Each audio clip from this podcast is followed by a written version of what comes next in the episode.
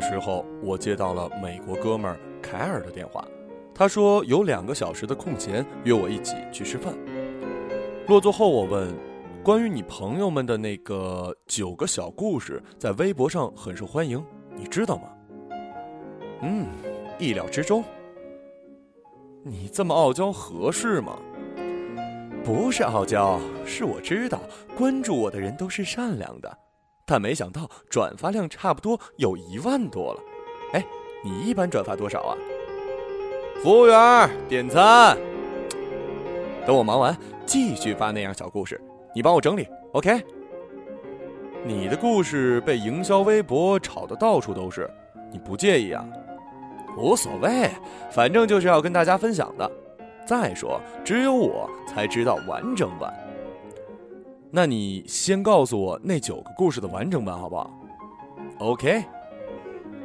服务员送来了披萨，我们边吃边聊。凯尔告诉了我那九个小故事的完整版。凯瑟琳，凯瑟琳和戴尔从幼儿园开始就认识，好的像亲姐妹一样。就连双方的父母都把他们彼此当做自己的孩子一样疼爱。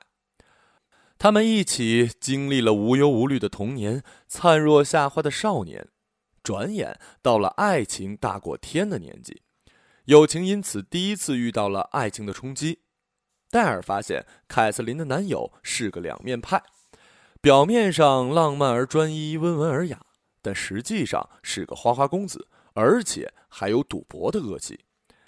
戴尔几次建议凯瑟琳赶紧分手，但凯瑟琳既憧憬完美的爱情，又不想失去挚友戴尔，这令她深深烦恼。有人说过，世人一旦陷入爱情，智商会瞬间清零，这在凯瑟琳身上得到了很好的验证。她竟然把这个苦恼告诉了男友。而男友则假装很大度，帮凯瑟琳分析。他说：“戴尔这样诋毁自己，只是害怕失去凯瑟琳。他对此很是理解，并提议凯瑟琳有空多陪陪戴尔。”男友的大度和体贴让凯瑟琳大为感动。而另一边，戴尔依旧不停地建议她和男友分手。相比之下，凯瑟琳觉得戴尔显得有些咄咄逼人了，两人的关系因此渐渐疏远起来。几乎成为了最熟悉的陌生人。所谓纸里包不住火，凯瑟琳怎么也没想到，男友会在恋爱纪念日的第二天和别的女孩约会，甚至车震。当凯瑟琳上前质问男友的时候，对方直言不讳，和凯瑟琳在一起时只是因为他听话而且有钱，仅此而已。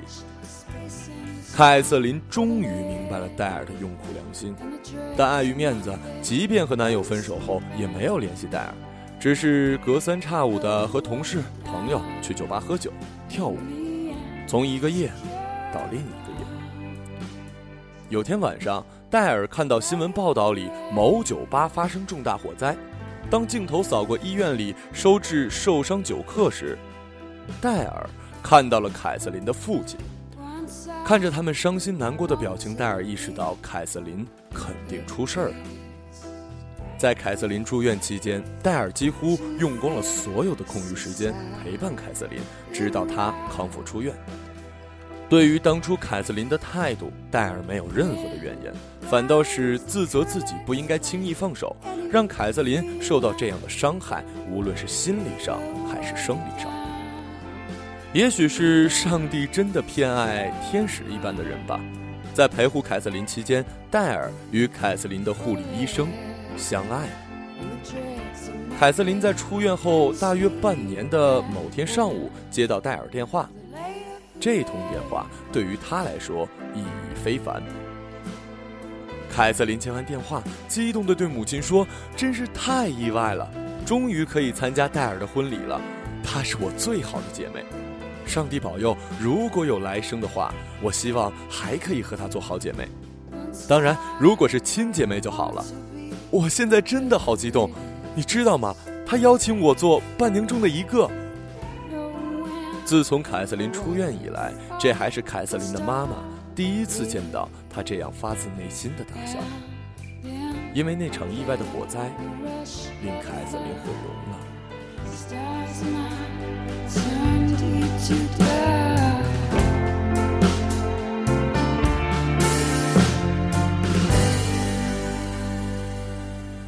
雷娜。雷娜的父母一直反对她和男友泰德在一起，因为泰德是做小众音乐的。雷娜的父母坚信做这种小众音乐的人非常不靠谱，而且收入也不够稳定。最关键的是，这些人大多吸毒、滥交，人品碎成渣。这些在报纸上屡见不鲜的。他不希望女儿结婚后常常戴着墨镜来哭诉自己的不幸。难怪雷娜的父母这么想，看着她的家庭结构就会明白。雷娜的父亲是政府公职人员，母亲是教师，姐姐是医生，姐夫是警察。雷娜的父亲说，如果雷娜找个律师结婚的话，这个家庭才堪称完美。相对于父母的执意反对，雷娜的姐姐选择了折中的方式。她建议雷娜测试一下 Ted，如果测试结果表明 Ted 人品没有问题，他是真心爱雷娜，那么其他家庭成员应该会给雷娜追求幸福的自由。父母经过一夜的思想斗争，同意了大女儿的决定，而雷娜也接受了姐姐的建议。在她看来，姐姐是在帮自己，因为她坚信 Ted 是爱自己的。姐姐让雷娜测用一根特制的验孕棒，制造了怀孕的假象，看 Ted 的第一反应。为了这一切看起来就好像是个玩笑，雷娜选择了愚人节这天来实施这个计划。愚人节当天，雷娜准备好了那根特制的验孕棒。听见 Ted 开门的声音，雷娜躲进厕所里。然后假装很惊讶的大叫，听到叫声，泰德冲进洗手间，雷娜举起那根验孕棒，一脸很意外的样子。泰德看着验孕棒大叫：“哦妈的！”说完转身跑了出去。那一刻，雷娜伤心至极，整个人就像掉进了冰窟窿。但很快，泰德跑了进来，拿着一个存折，单膝下跪说。怎么办？我连买戒指的钱都没存够啊！雷娜的心几乎要从嗓子里跳出来了。让戒指见鬼去吧！说完，雷娜拥抱了 Ted，而 Ted 哭得像个孩子。雷娜现在已经有了一个两岁的宝宝。她说：“Ted 当时的那句话是我这辈子听过最甜蜜的情话，远胜于亿万句‘我爱你’。” without without you, you. 保罗，保罗的母亲去世后半年，父亲得上了老年痴呆，保罗就把他接到了家里一起住。父亲搬过来之后，虽然病情没有好转，但精神状态要比以前好多了。特别是和孙子 Tom 在一起时，老爷子看着特别快乐。Tom 私下跟保罗说：“我知道爷爷很喜欢和我玩。”但是我不太明白，为什么他总是叫错我的名字。我总是不介意你说过的，爷爷的记忆力出了点问题。我只是好奇他叫的是谁的名字。因此，保罗留心观察，发现父亲总是把 Tom 叫做科恩，有时候也管他叫猴子。保罗把这件事告诉了父亲的主治医生。经分析，医生告诉保罗。老爷子的记忆停留在了孩童时代，他应该是把孙子当成了叫科恩的小伙伴。保罗翻阅了父亲当年的学校年鉴，希望可以找到这个叫科恩的老人。可惜因为年代久远，寻找未果。因为工作的关系，保罗一直要搬家，而 Tom 也不得不面临转学的问题。晚饭时，Tom 看起来有些闷闷不乐。饭后，保罗问：“你看起来有些不开心呢？”是不是因为舍不得同学？不是，因为舍不得爷爷。保罗先愣了一下，之后很快明白了儿子的意思。汤姆知道了爷爷把自己当做同学，现在自己要转学了，那么爷爷怎么办？于是那晚，保罗和汤姆一起给父亲制作了一份转学通知书，之后还特地帮父亲制作了一套新学校的校服。第二天一早，当老爷子拿到转学通知书时，第一句话就是：“我走了，可怎么办？”汤姆拉着爷爷的手，牵着自己的转学通知书。嘿嘿，你看，我们会永远在一起的。我是甩不掉的猴子，对吧？老爷子笑着点点头，和汤姆手拉着手出了门。保罗说：“那个清晨的天空是我见过最蓝、最美的。”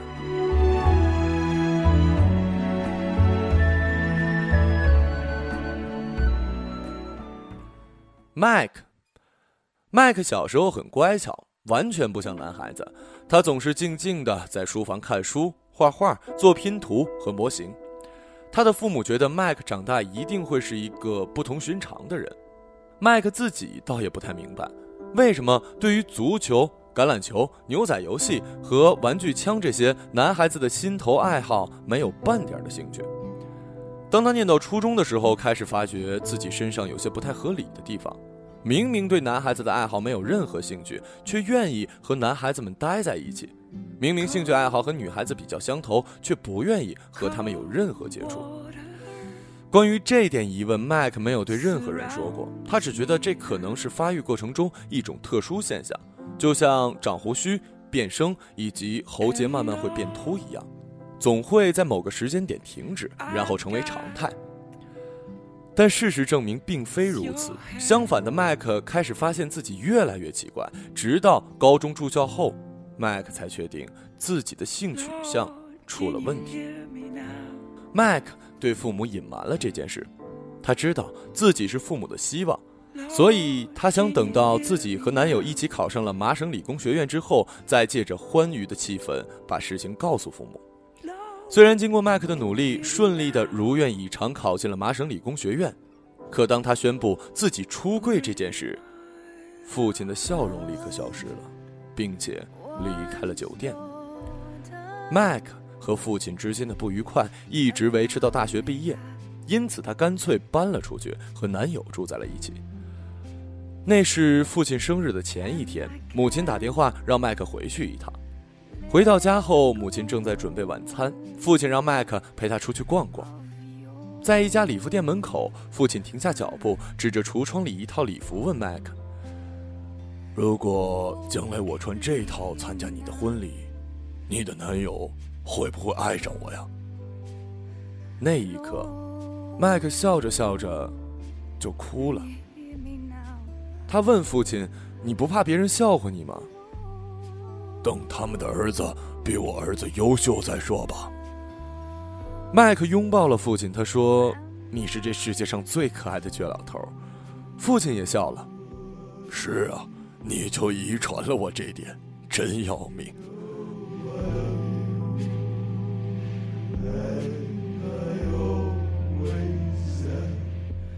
菲恩。菲恩跟女友分手差不多快两年了，却始终没有走出阴影。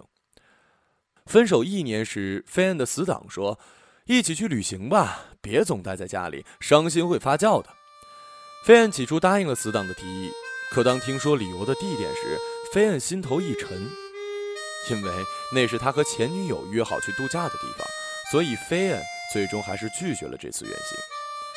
前不久，死党再次提出旅行的计划。因为担心又触碰到飞燕的禁区，死党贴心的让飞燕选择目的地。因为之前的事儿，所以飞燕决定承担这次全部费用。死党开玩笑说：“全部费用就算了，干脆你送我一套装备好了。我最近刚巧在网上看到一套很棒的户外装备。”飞燕说：“好啊。”选好了那套旅游装备，可当飞燕准备付款时，才发现密码已经忘了。那一刻，菲恩忽然觉得整个人都轻松了，因为密码是他前女友的生日。菲恩觉得自己的新生活要开始了。回想起这两年，菲恩发现其实一直是自己在为难自己。起初是不舍，后来是不甘心，接下来则变成了强迫自己不许开始新的感情，因为总觉得开始了新的感情就是违背了自己当初的誓言。可问题在于，誓言的对象已经撤离了，苦守着没有对象的誓言和守墓有什么区别？细想起来，这些其实已经与爱情毫无关系了。菲恩现在已经结婚了，并且有了四岁大的女儿。他说，有一次他抱着女儿在超市遇见了前女友，他当了妈妈，他们彼此祝福，好像好朋友那样。他发现若无其事才是遗忘的最好方式，虽然难，但总能做到。只要你别和自己过不去就行。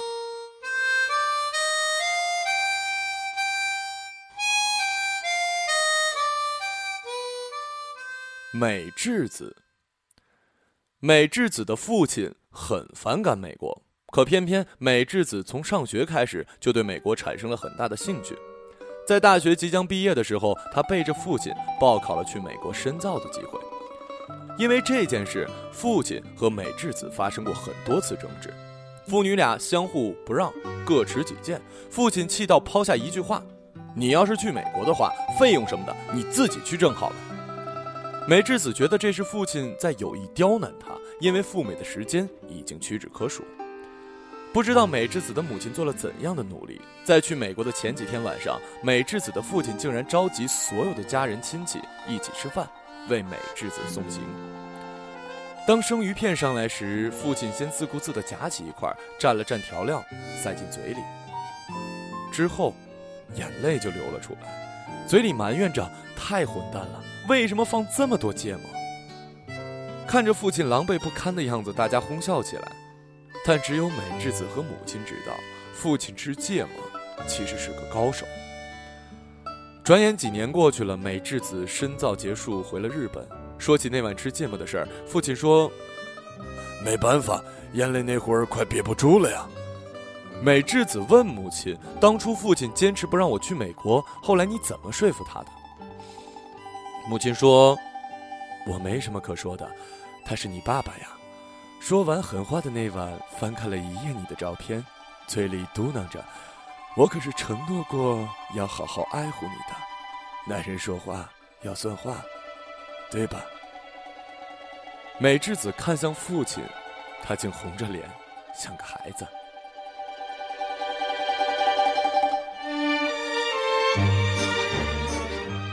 唐，唐的父亲是中国人，母亲是美国人。唐出生在美国，由于父母工作的原因，他一直没有机会回父亲的老家去看看。去年过年时，唐的父亲安排爷爷奶奶来美国团聚。从机场接到爷爷奶奶，一直回到家里安顿好两位老人，唐一直在偷偷观察这两个素未谋面的亲人，有种好奇又紧张的心情。唐的父母要出去采购，家里就剩下唐和两个老人在家里待着。虽然父亲教了唐一些普通话，但是两位老人说的是家乡话，唐几乎听不懂。看着两位老人满脸微笑的样子，唐的心里感觉不好受。从他们的动作和稍微能听懂的只言片语里，唐能感受到这两位亲人对自己的喜爱和关切。之后，奶奶应该是提醒了爷爷一句什么，爷爷拿出一个很旧的本子，然后戴上老花镜，翻上面的内容看。唐觉得爷爷看本子似乎有些吃力，他就接过本子准备帮爷爷看，结果发现上面是一些简单的英文对话，上面还标注了中文作为发音备注。那晚，唐在浴室里看着镜子里的自己哭了。唐说明明是近在咫尺的亲人，明明是血脉相承的一家，可竟无法明白对方在说什么，无法正常沟通。这种难以名状的酸楚，可能很多人都体会不到吧。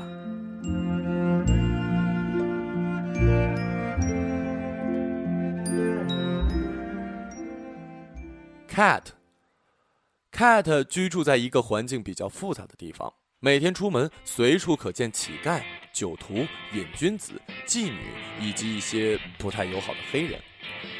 Cat 六岁时的某夜，家里差点遭了几个黑人的暴窃。幸好 Cat 的父亲当晚约了几个好工友在家一起看球，几个壮汉打跑了入侵的黑人们，总算是躲过了一劫。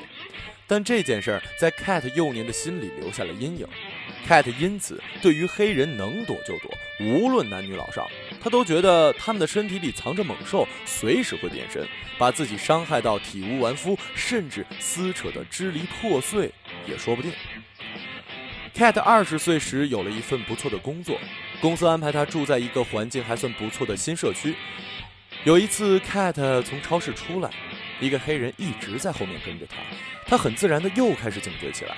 那个黑人就一直跟着 Cat，并保持着一定的距离，不快也不慢。快到停车场时，那个黑人突然上前，在 Cat 的后背拍了一下，，Cat 吓得大叫，黑人赶紧转身就跑。Cat 的叫声引来一些人，有人发现他背后贴着一张纸条，上面写着：“不许动这个妞，她是我的。”Z。几天后，Cat 在小区附近的公园再次遇到了这个黑人 Z。Z 主动上前打招呼，Cat 觉得他是善意的，就和他聊了几句。原来 Z 是一个小偷，这一代的小偷都是划分地盘的。Cat 问 Z 为什么要帮助我，Z 说：“我经常看到你喂附近的流浪猫狗，我不偷好人的东西，那些流浪的猫狗会恨我的。” Cat 忽然觉得心里暖暖的，童年的阴影就这样被 Z 的一句话轻描淡写的驱散了。Cat 现在已经近七十岁，一直坚持参加社区的各种公益活动，而 Z 据说现在依然是个小偷。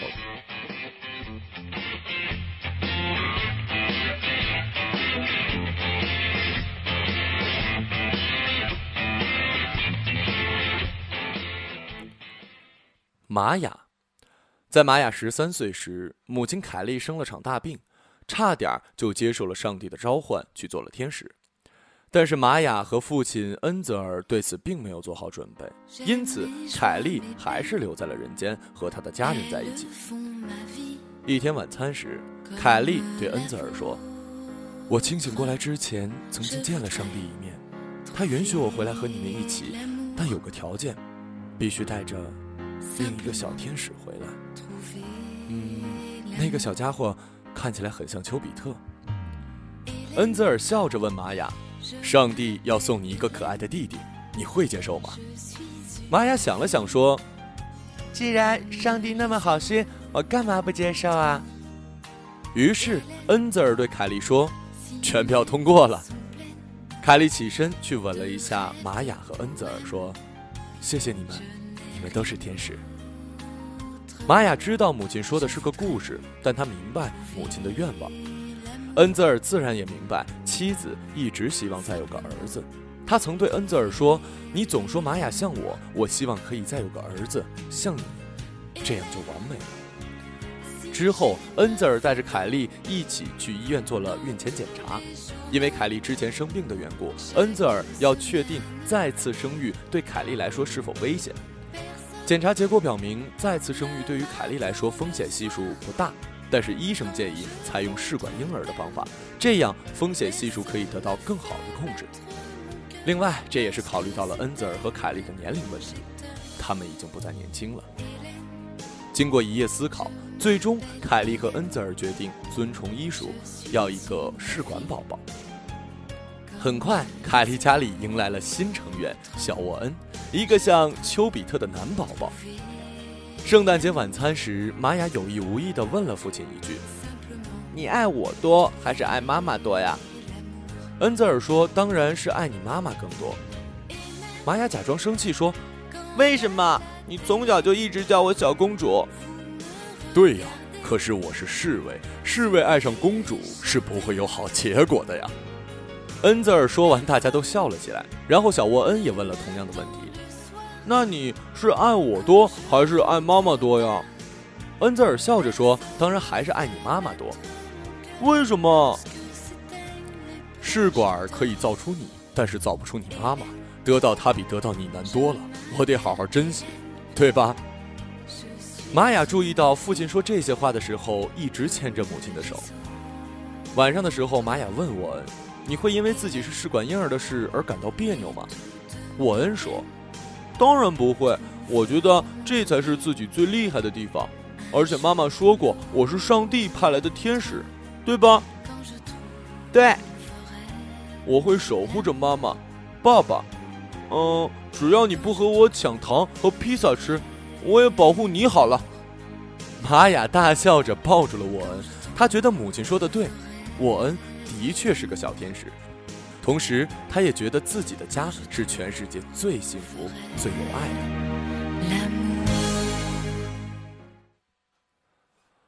我听得入神了，等听完了，披萨上的培根都没了，只剩下香菇、红椒、青椒和红肠丁，可怜巴巴的拥抱在一起，看着我说：“别抛弃我们呀！”我说：“凯尔，我现在感觉整个人都不好了。”是吗？你看看这披萨这死样子，你不要歧视他们好不好？我他妈怎么歧视了？这样的披萨还能叫披萨吗？这他妈就是一个素烧饼好吗？你知道为什么我的那些故事大家都喜欢吗？别转移话题。人生是什么？人生就是感情堆积成的一段旅程，起点是终点，没有所谓开始，也没有所谓的结束，它是圆的，就好像这个披萨，培根是爱情，红肠丁是亲情，红椒是友情，青椒是其他的感情。你不能因为没了爱情就觉得人生不是人生了。你就觉得人生不够圆满了，所以我的这些故事才会有人喜欢，就是因为他们懂得爱情只是人生的一部分，可以温暖人心的不只是爱情，每种感情都有它的温度，哪怕看起来平淡，就好比你面前这个看起来一脸死样的披萨，你吃了一样能饱，一样会长胖。我被凯尔的话彻底镇住了，我不禁说：“胖你妹，饱个毛！”服务员，加份披萨，哦不，加两份，一份打包。临走前，我和凯尔说：“我想把你这些故事整理出来，你用再什么什么也什么什么的形式给我造个句吧。”凯尔想了想说：“嗯，我再也吃不下了。再见。”半夜写稿子的时候，凯尔发来微信，很简单的一句话：“再暖。”也暖不过平淡。我想起凯尔之前说的话：“爱情只是人生的一部分，可以温暖人心的不只有爱情。每种感情都有它的温度，哪怕是看起来平淡的。”怎么样？我这句话是不是很烂？南京话厉害的意思，据说谐音是 nice。我说 less，。嗯，凯尔作为一颗歪瓜人。就是外国人，你还真是蛮 less 的。